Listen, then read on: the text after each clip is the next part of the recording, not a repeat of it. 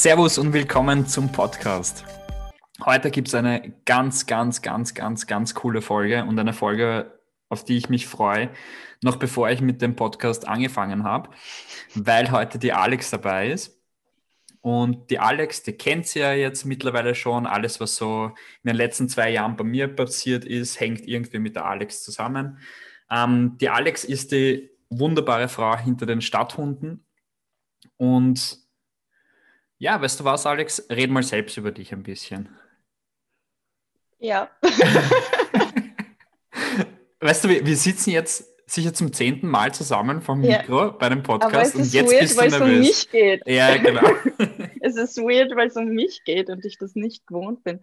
Ähm, nein, ja eben, ich, ich mache Grafiken. Ich bin hinter den Grafiken vom Toni. Also ich mache alles rundherum um Grafik, Gestaltung, Illustrationen, Logos, Design, Branding. Das ist so das, was mein Ding ist, was ich urgern mache, weil es auch sehr viel mit Menschen zu tun hat und was dahinter steckt und ich gerne einfach das in ein Bild verpacke, was dann passt zu den Personen. Okay, jetzt wissen, wir, jetzt wissen wir, was du tust, aber wer bist du eigentlich? Ich bin die Alex. Ja. Ich mag Hunde.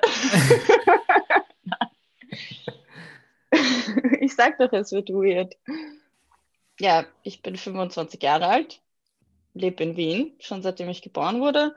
Mag Hunde eigentlich seitdem ich geboren wurde. Ich bin mit einem Hund aufgewachsen, da habe ich selber noch nicht einmal gewusst, was ein Hund ist. Mhm. Und eigentlich hat sich irgendwie immer schon alles äh, um das Thema gedreht. Und halt, was meine, meine große berufliche Leidenschaft ist, ist halt dieses, das Gestalten von Sachen. Einfach, weil es irgendwie cool ist, die Welt um sich herum zu gestalten. Und auch ähm, das, was ich extrem gern habe an dem Bereich, ist einfach das äh, Zwischenmenschliche, was du dann auch hast, wenn du dann Sachen für Menschen gestaltest. Und ja, ich würde sagen, ich bin eine sehr offenherzige Person für, für, ich würde jetzt, ich meine, das klingt jetzt komisch, für die richtigen Menschen. Weißt du, was ja, ich, ich verstehe, ich verstehe, was du meinst. Ja. Also ich bin da schon sehr wählerisch mittlerweile geworden, mhm. bei wem ich offenherzig bin, aber halt. Glaubst du aus Selbstschutz? Ich, mm, ja. Aber grundsätzlich ähm, gehe ich eigentlich immer offen auf Menschen zu und erst dann mache ich halt zu, wenn ich halt merke, okay, das ist nichts was irgendwie passen wird. Aber ja, und ich bin sehr gerne sehr hilfsbereit, was was Gutes und gleichzeitig was Negatives sein kann. Deshalb eben auch dieser Selbstschutz mit dem, ja. dass man das ähm, selektiert, für wen man sich öffnet. Und ja, das beschreibt mich, glaube ich, ganz gut. Vielleicht gehen wir gleich zu dem ersten Thema, weil das ist etwas, was ich bei dir sofort gesehen habe und was, ähm, was bei mir so das, das, der Punkt ist, ich höre Menschen ungern dabei zu, wenn sie über ihre Arbeit reden. Weil bei 80 bis 90 Prozent der Menschen ist das ein Sudern, ist es ein Aufregen über die Arbeit und eigentlich ein Ventilieren bei einem Menschen, den es genauso wenig interessiert wie sie selbst. Das ist einfach nur mal, ich lade meine, meine Belastung mhm. ab. Wo ich aber gerne zuhöre, diese 10 bis 20 Prozent sind so Menschen wie du, weil man einfach hört, ähm, dass du deinen Job liebst und dass du das, was du tust, wirklich mit Herzen tust. Und natürlich suderst du hier und da auch einmal, aber es geht, ja. nie, es geht nie um deinen Job dabei, sondern es geht eher darum, dass etwas, wo du um dein die Herz... Umstände. Ja, genau. Und ähm, ja. Was, was, mich da, was mich da ähm, wirklich interessiert hat, weil es ist ja jetzt kein, kein Beruf, den deine Eltern sagen, dass du den machen sollst, Nein, weil der ist so gut, genau, der ist so gut bezahlt oder was auch immer. Wie bist du dazu gekommen? Was, was waren so die, die Zufälle oder die Entscheidungen, die dich dorthin gebracht haben? Und was ist überhaupt deine Berufsbezeichnung? Also meine Berufsbezeichnung, das kann ich äh, von Anfang an sagen, wäre Mediengestalterin, mhm. mal grob gesagt, also Multi audiovisuelle, multimediale Mediengestalterin oder sowas steht auf meinem Diplom drauf. Ähm, ich sage immer, ich bin Grafikerin und Artdirektorin, einfach weil für mich nicht nur die Grafik zusammenhängt, sondern das komplette Bild. Also ich mache sehr ungern, wenn jemand mal sagt, so mach mal schnell ein Logo oder so.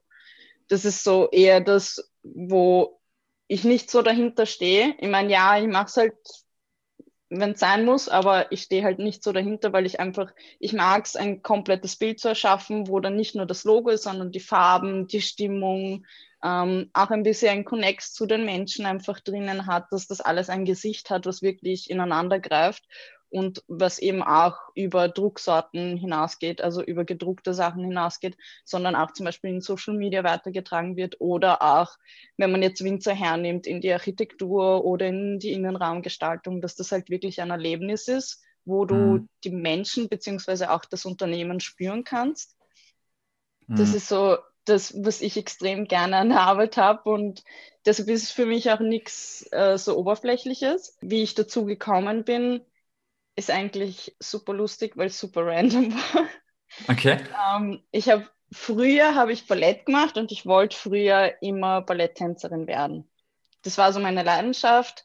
Irgendwann einmal bin ich aufs Gymnasium gegangen und meine Mama hat halt unbedingt gewollt, dass ich auf dieses eine Gymnasium gehe. Das hatte aber keine Kooperation mit der Ballettausbildung und deshalb hat sich das geschlagen, so arbeitstechnisch, weil ich bin halt teilweise habe ich dann zwei Stunden gefehlt im, im Gymnasium und bin dann halt in die Ballettschule gegangen und dort war ich dann von 13 Uhr bis am Abend und dann habe ich irgendwie um 20 Uhr nach Hausübungen gemacht oder so. Und das habe ich halt länger als ein Jahr nicht erzahlt mhm. und habe dann eigentlich mit dem Ballett aufgehört unter unfassbaren Tränen und mhm, Schmerzen und auch meine Lehrerinnen, weil ich einfach dort dort war halt quasi mein Zuhause. Wenn ich einen schlechten Tag hatte, ging es mir dort einfach gut.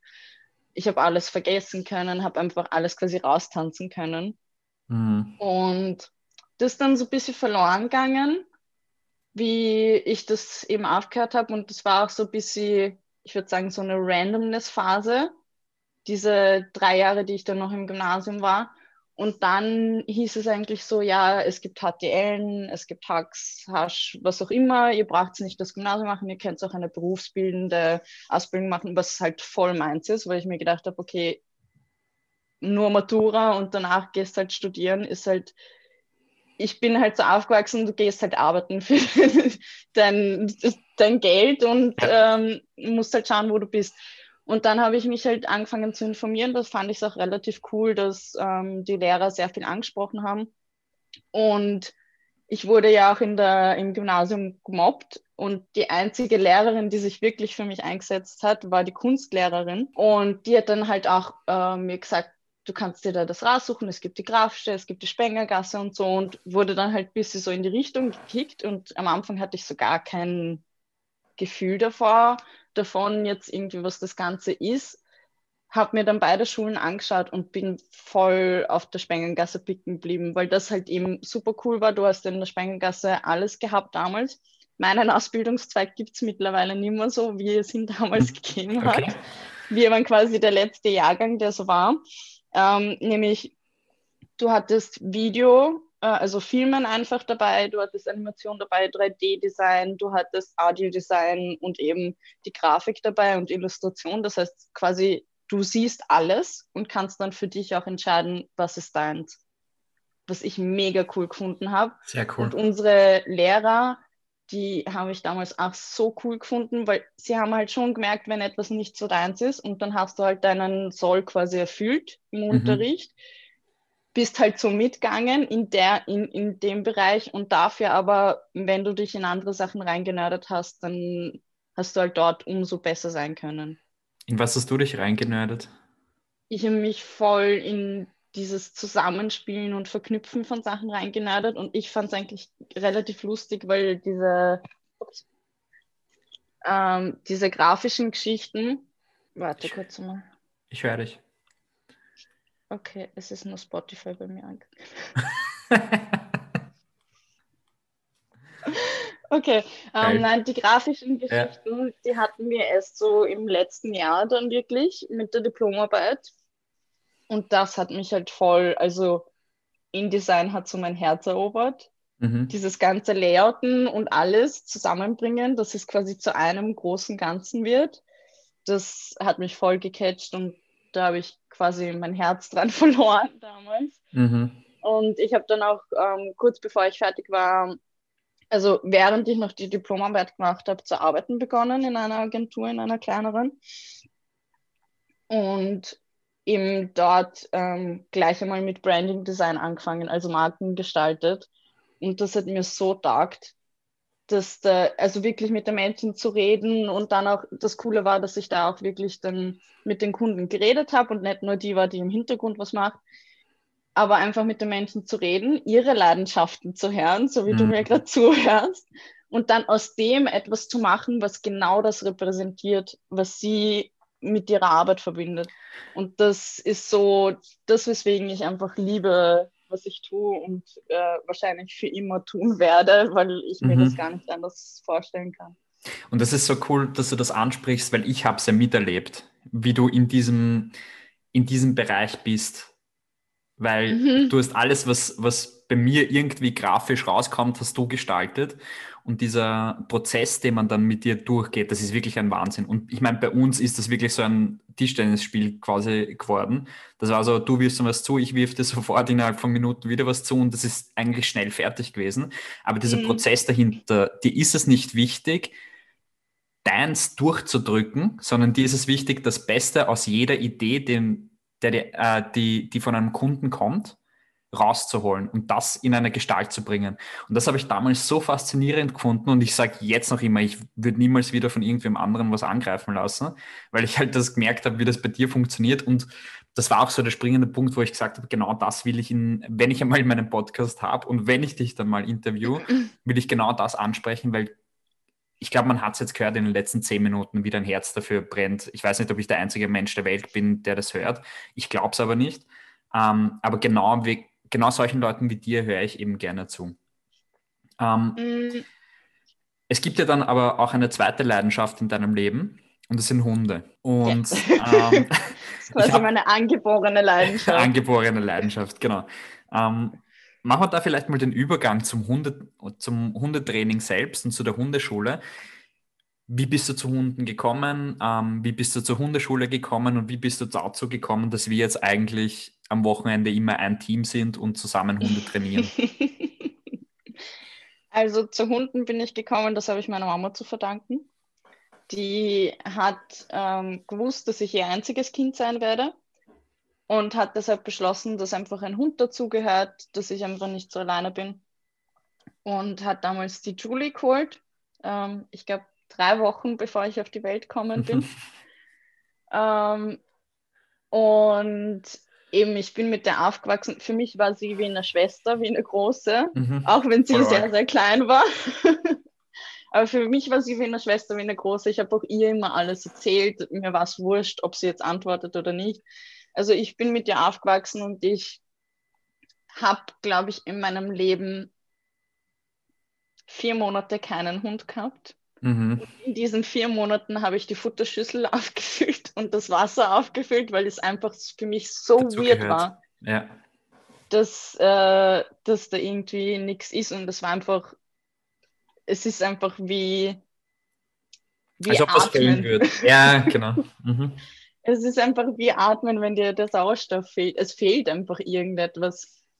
Einfach weil ich schon von Geburt an ähm, gewohnt war und ich bin da auch glaube ich, relativ natürlich immer rangeführt worden zum Thema Hund. Also es war jetzt nicht irgendwie, meine Mama hat da auch nicht so ein, so ein großes, irgendwie, dass sie sich so reinnördet wie ich jetzt. Mhm. Ähm, deshalb war es dann einfach zum Beispiel, sie ist Alex, wenn du den Hund nervst und der knurrt dich an, dann lass ihn in Ruhe, weil sonst kriegst du halt eine. Mhm. So habe ich es halt auch gelernt. Mein Hund war da sehr, sehr gnädig und hat eigentlich auch relativ viel ausgehalten.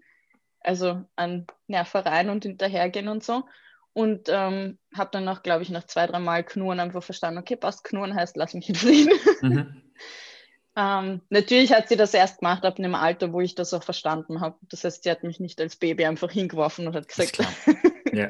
Alex, äh, wenn der knurrt, dann geh weg. Ja. Ähm, aber eben da habe ich irgendwie eigentlich immer eine sehr starke Verbindung gehabt zu meinem ersten Hund und das war auch so der Zentrum meines Lebens, immer schon. Mhm. Und dann später eben auch mit Justice, mein erster eigener Hund, den Mhm. ich dann erziehe. Das war auch eine ganz eigene Geschichte, weil da, da war ich eben dann schon älter. War aber noch in der Schule, das heißt, ich habe das irgendwie managen müssen und es waren halt, glaube ich, jetzt im Nachhinein gesehen nicht die optimalen Bedingungen.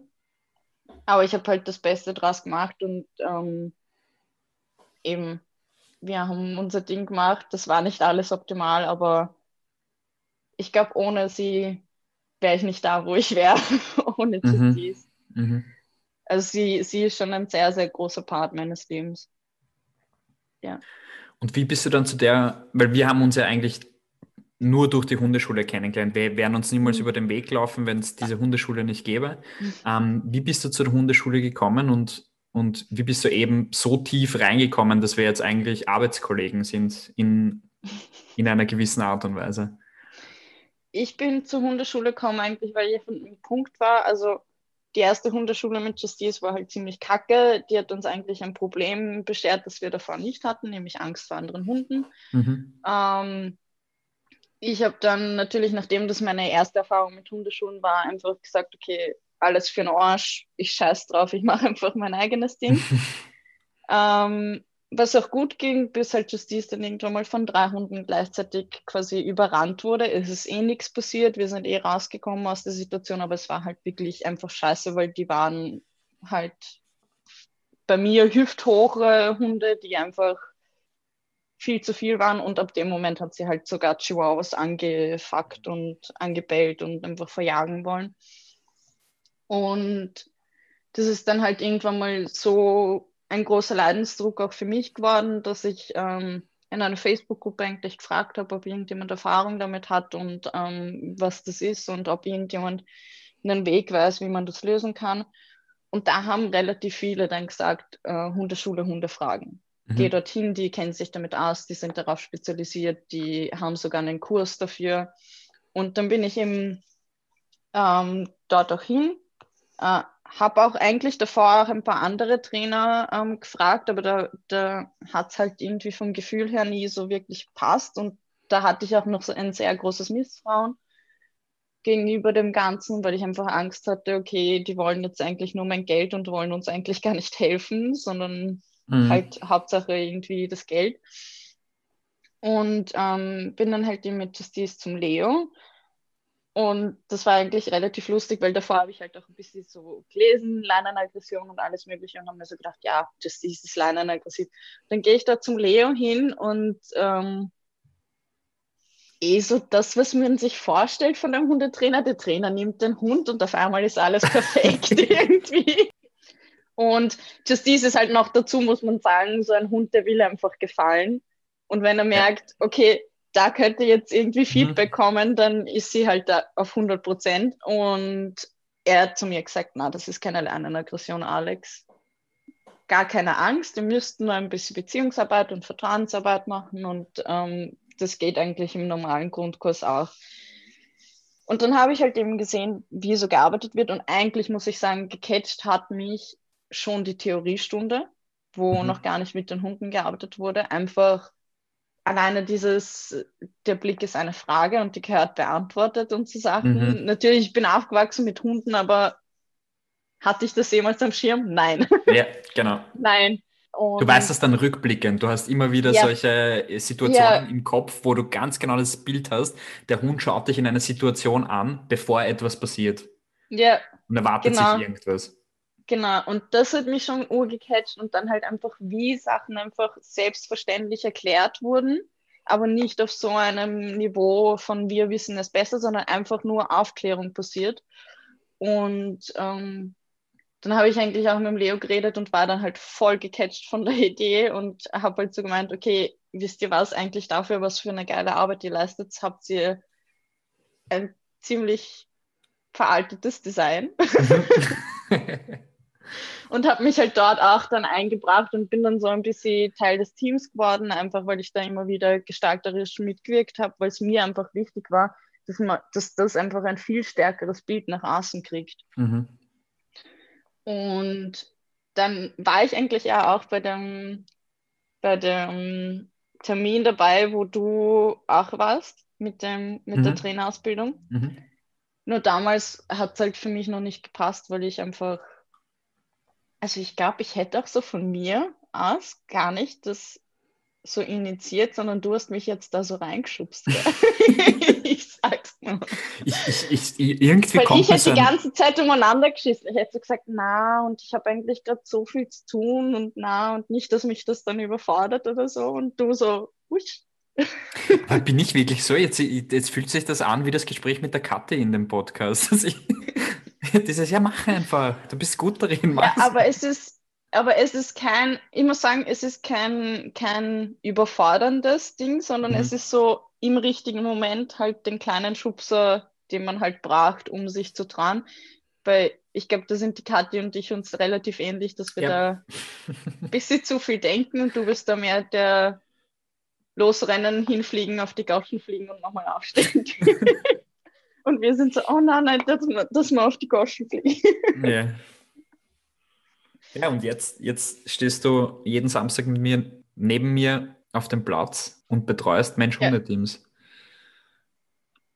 Was immer noch super weird ist, aber ich mag es super gern, weil das auch so ein bisschen, bisschen mein, mein Ding triggert mit den, dass ich einfach gerne Menschen helfe. Mhm. Voll. Und, und, und letzten, letzten Samstag, ähm, beziehungsweise vorletzten Samstag hast du ja gefehlt. Und du hast ja selbst gesagt, dir fehlt irgendwas. Du warst jetzt nicht am Hundeplatz mhm. und dir hat das voll gefehlt. Und ich yeah. finde, das, das ist so ein, so ein guter Punkt, beziehungsweise das ist so ein guter ähm, Hinweis darauf, dass du das echt gerne machst. Ähm, du hast ja vorher auch gesagt, ähm, ohne die Justice wärst du nicht da, wo du heute bist. Magst du darüber ein bisschen reden? Das betrifft sehr viele Punkte. Ich glaube einfach, dass ähm, dadurch, dass Justice sehr feinfühlig ist, mhm. habe ich mich selber auch viel besser kennenlernen dürfen. Einfach weil sie enorm meine, meine Gefühle spiegelt. Und ähm, sie war halt auch an einem Punkt in meinem Leben, wo es mir nicht so gut ging wo sie eigentlich quasi so der einzige Grund war, dass ich rausgegangen bin und dass ich halt irgendwas gemacht habe, außer halt zu Hause zu hocken und äh, mich einzugraben. Und war auch so ein bisschen für mich dann der Fels in der Brandung, wenn ich dann draußen war. Und war aber für mich auch ein bisschen so eine Antenne für, wenn ich wieder nach Hause gehen sollte.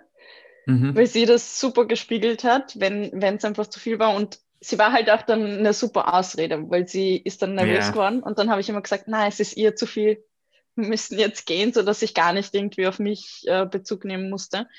Ähm, und eben da durfte ich extrem äh, viel lernen, dass ich einfach mehr in mich reinhöre, mehr, mehr auch auf mich achte, damit es ihr auch besser geht. Und jetzt ist es bis heute immer noch so, dass ich halt durch sie einfach viel achtsamer und bewusster agiere und auch ähm, sehr selektiere, was ich aufnehme, weil ich ein Mensch bin, der alles wie ein Schwamm aufsagt. Mhm.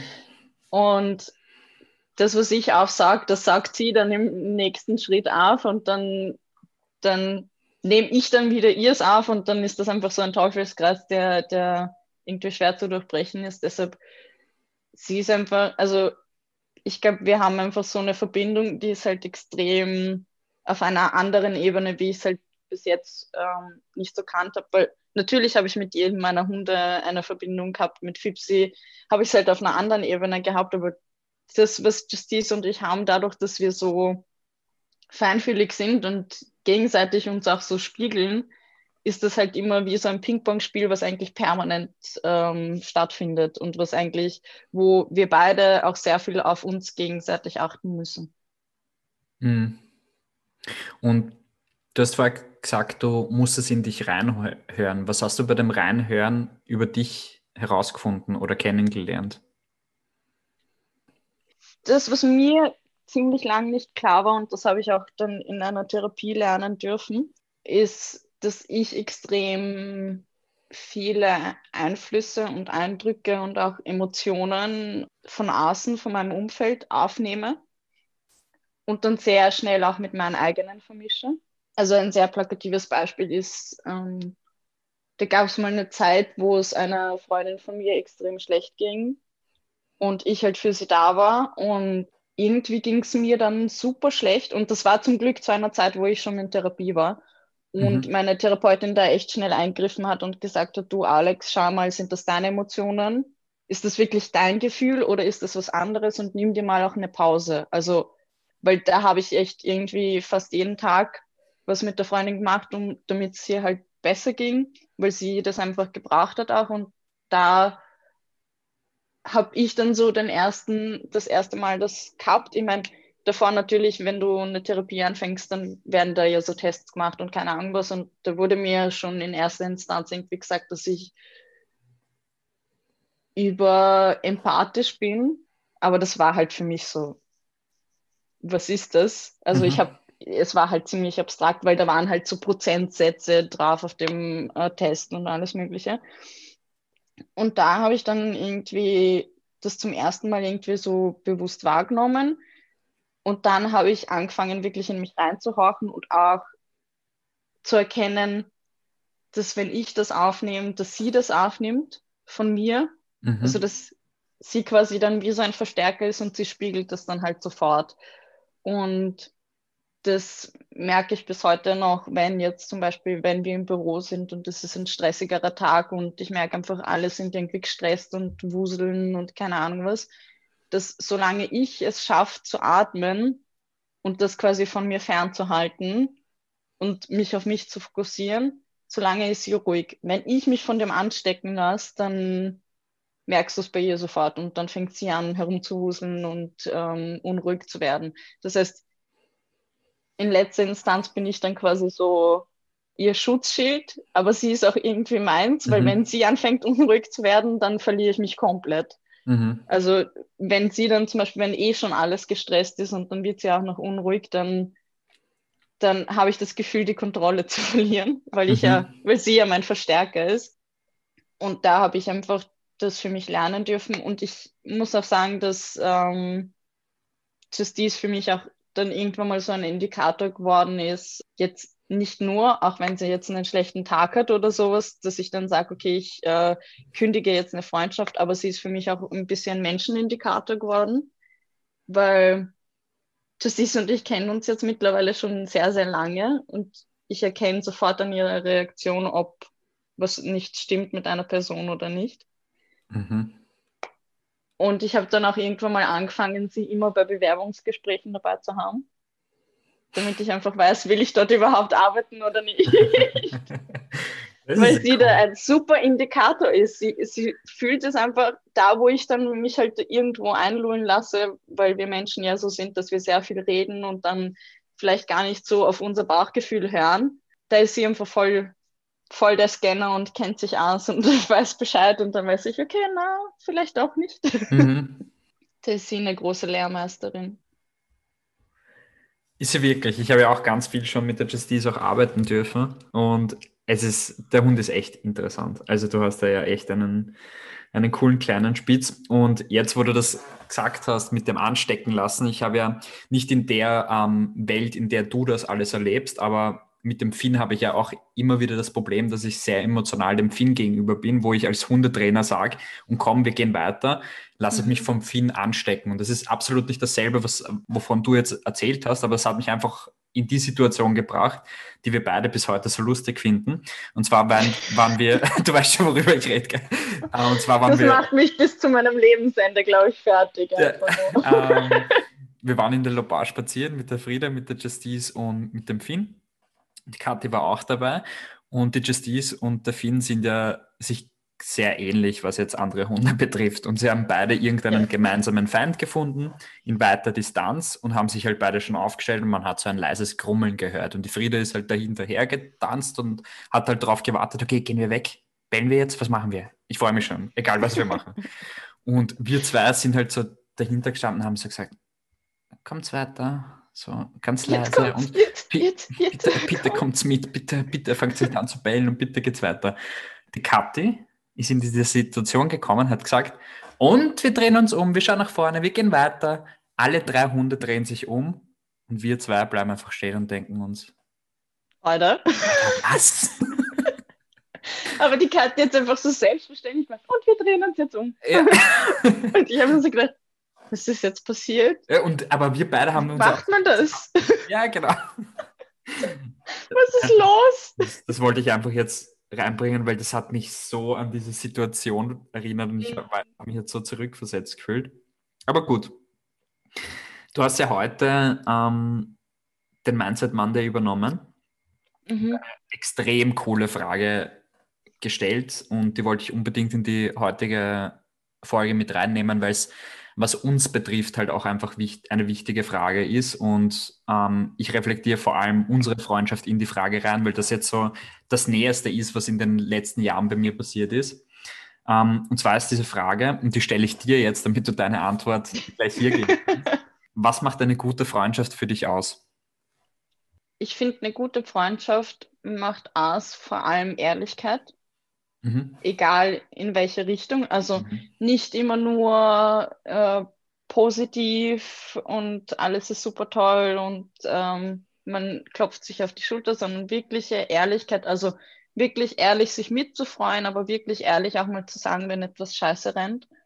Einfach da nicht sich ein Blatt vor den Mund nehmen zu, äh, zu nehmen, sondern wirklich, also auf respektvolle Art und Weise ehrlich miteinander zu sein und auch so, dass man es auch aufnehmen kann. Und dass sowas einfach funktioniert, das macht für mich eigentlich den, den Kern von einer guten Freundschaft aus, dass man auch mal anecken kann, ohne dass man den anderen jetzt irgendwie niedermacht oder verletzt oder sonst irgendwas, sondern einfach nur ehrlich ist in genau den Momenten, wo es das braucht und da nichts schönredet und aber genauso ehrlich sich mitzufreuen für Erfolge, für Motivationen, für Träume. Also eigentlich Ehrlichkeit und Empathie. Ehrlichkeit und Empathie. Empathie spielt ja bei dir überhaupt immer eine Rolle. Ja, Empathie ist, äh, sollte immer vorhanden sein, wenn man was mit mir zu tun haben will. Das, das stimmt, das habe ich auch stark gelernt. Ich muss halt echt Wie sagen, siehst du das? bei, bei, bei mir ist es eigentlich genau dieselbe Antwort, weil ich hätte die, diese Frage wahrscheinlich vor dem Film mit Loyalität ähm, beantwortet. Und ich sage noch immer, Loyalität ist wichtig, aber ich habe Loyalität auf eine Art und Weise halt ähm, gesehen und definiert, die heute komplett falsch ist. Nämlich dieses, egal was du machst, ich stehe hinter dir.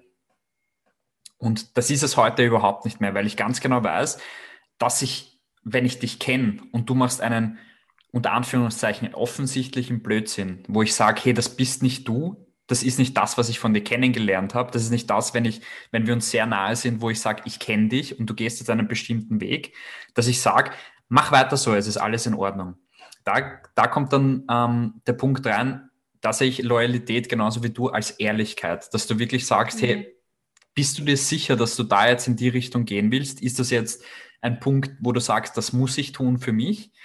Oder hast du dich komplett geändert? Wenn du dich komplett geändert hast, dann muss ich halt auch hinterfragen, ob wir diese Freundschaft noch haben, weil ich habe diese Freundschaft mit einem anderen Menschen.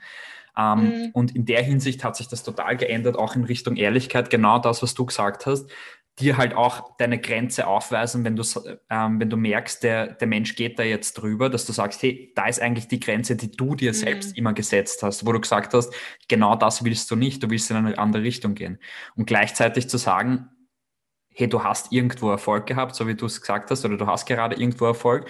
Und ich sage nicht hinter deinem Rücken so irgendwie so, ah, das hätte ich auch so gerne oder was auch immer, sondern zu Mhm. 100 Prozent in dem Moment sagen, wie geil ist es eigentlich, dass du das jetzt für dich erreicht hast. Und ähm, warum ich das halt so, so wirklich jetzt reflektiert habe, war einfach, weil du in den letzten zwei Jahren in so ziemlich allem, was wir gemacht haben, waren wir zwei zusammen beteiligt. Das ist, und sogar wenn es für unseren Beruf ist, haben wir uns da immer die Meinung eingeholt ähm, Mhm. voneinander. Und da sage ich halt auch, bei den Dingen, die jetzt, die, die bei uns waren, wir geben uns ja auch immer die ehrliche Meinung. Wir haben jetzt wöchentlich im Hundetraining, sehen wir uns ja jetzt auch dauernd und wir geben uns da ja auch die, die Informationen. Und ich sage dir auch, auch ehrlich immer, ich will dich nicht den ganzen Tag am Platz haben, wenn ich dich Ja. nicht brauche. Nur weil du sagst, du willst jetzt die Welpen auch mit mir machen, sage ich, hey Alex, schau mal, dass du die Junghunde machst. Ich will nicht, dass du zu viel machst und mir dann in einem halben Jahr sagst, du machst gar nichts mehr. Das ist das, wo, wo ich dann auch sage, da stoppen wir uns auch gerne gegenseitig. Da, mhm. da sagst du mir auch gerne, wenn ich mal in einer Woche bin, wo ich komplett überarbeitet bin, dass ich auf die Bremse treten soll und dass ich da wieder zurückgehen soll.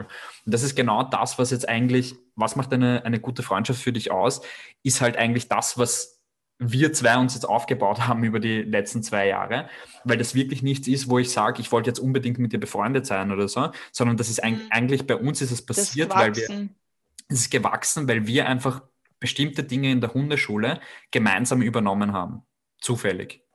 Und dann haben wir immer ja. mehr zusammen übernommen. Wir sind eigentlich durch die Arbeit zusammengewachsen und durch die Arbeit haben wir auch bemerkt, ähm, wie gut wir miteinander privat können. Und dann ist das alles weitergewachsen und das ist jetzt halt total in unser Leben mit eingeflossen. Und deswegen, ich unterschreibe das, was du gerade gesagt hast, wäre genau meine Antwort gewesen. Ich habe gehofft, dass es nicht die Antwort ist, auch wenn ich mir sicher war, dass es dieselbe Antwort ist. Sehr cool. Nein, ich finde, das braucht das einfach und ich glaube auch, dass ähm, also für mich kann ich sagen, wenn wir uns irgendwann mal früher kennengelernt hätten, dann wäre wahrscheinlich die Freundschaft nicht so gewachsen, wie ja. sie ist, weil ich das auch für mich ähm, gelernt habe. Einerseits, weil ich es einfach gespürt habe, was es bedeutet, wenn jemand einfach hinter dir ist und applaudiert, auch wenn du in ein Messer läufst. Ja. Und dann im Nachhinein sagt, ja, ich habe eigentlich gesehen, dass du in ein Messer gerannt bist, aber ich habe mich nicht getraut, äh, dir zu sagen, dass du gerade in ein Messer rennst da denke ich mir halt schade, weil das ist eigentlich, was eine Freundschaft ausmacht, dass man auch sowas sagen kann und da auch, ähm, würde jetzt sagen, so selbstlos ist, dass man sagt, okay, ich könnte jetzt anecken, aber mir ist gerade das Wohl der anderen Person lieber, mhm. als dass ich jetzt die beste Freundin bleibe und da irgendwie heile Welt spiele, obwohl ich eigentlich gerade sehe, dass die Kacke am Dampfen ist. Mit der, mit der Gefahr halt, dass man, dass man da auch komplett ins Abseits rutscht mit so einer Aussage. Ja. Das ist das, ja. was, was dann natürlich mitspielt. Es ist jetzt nicht so, dass man der beste Mensch der Welt ist, wenn man jemanden Na, sagt. gar nicht. Ähm, und es kann auch sein, dass man es irgendwie falsch formuliert und ja. dann halt wirklich in einer blöden Situation ist und vielleicht hätte es in einer anderen Situation einfach besser passt. Aber Total.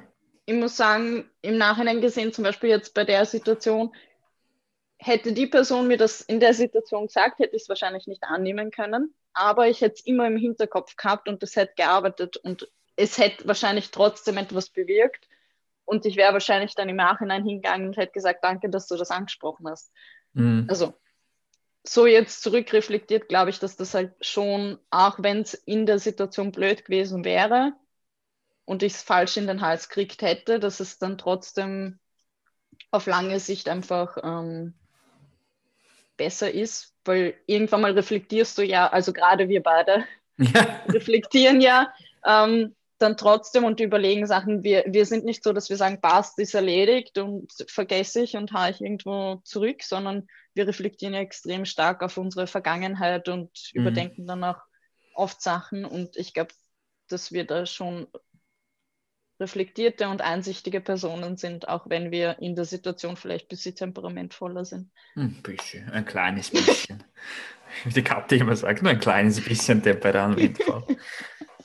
ähm, bevor ich die, die letzte Frage stelle, die in dem Podcast ja immer kommt, ähm, möchte ich mich auch bei dir bedanken, Alex weil die letzten zwei Jahre halt wirklich, wirklich, wirklich cool waren und du wirklich zu einer Person gewachsen bist, wo ich einfach sage, du bist halt Familie geworden ähm, für mich und vor allem bist du ja die, die kreative Kraft hinter allem, was ich jetzt gestartet habe mit dem Jahr und in, im letzten Jahr.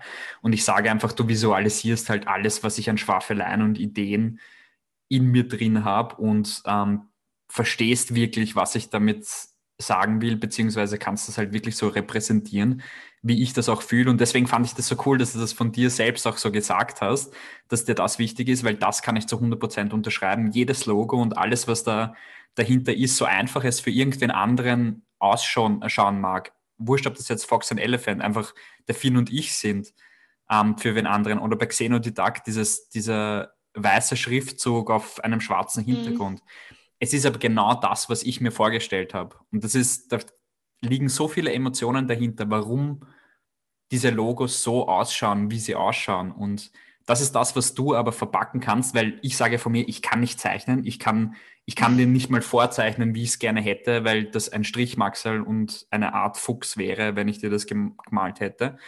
ähm, und deswegen sage ich, das waren wirklich Worte, aus denen du Bilder erschaffen hast.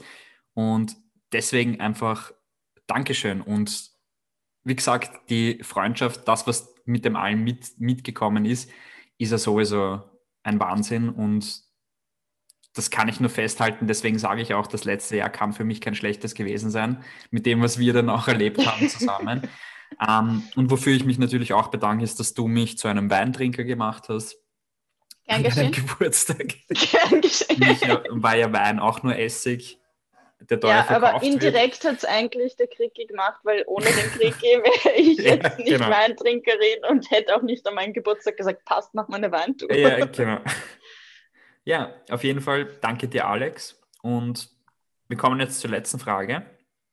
Wie Davor will ich aber mich auch bedanken, weil ich muss sagen, es ist nicht nur von mir ein Geben, sondern ich nehme ja auch von dir und ich lerne ja auch extrem viel von dir. Auch in den Sachen, wo einfach ich Schwächen habe, kann ich von dir extrem viel lernen.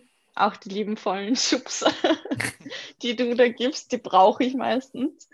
Um, ähm, und wenn nicht, dann sage ich das schon. Ja. yeah.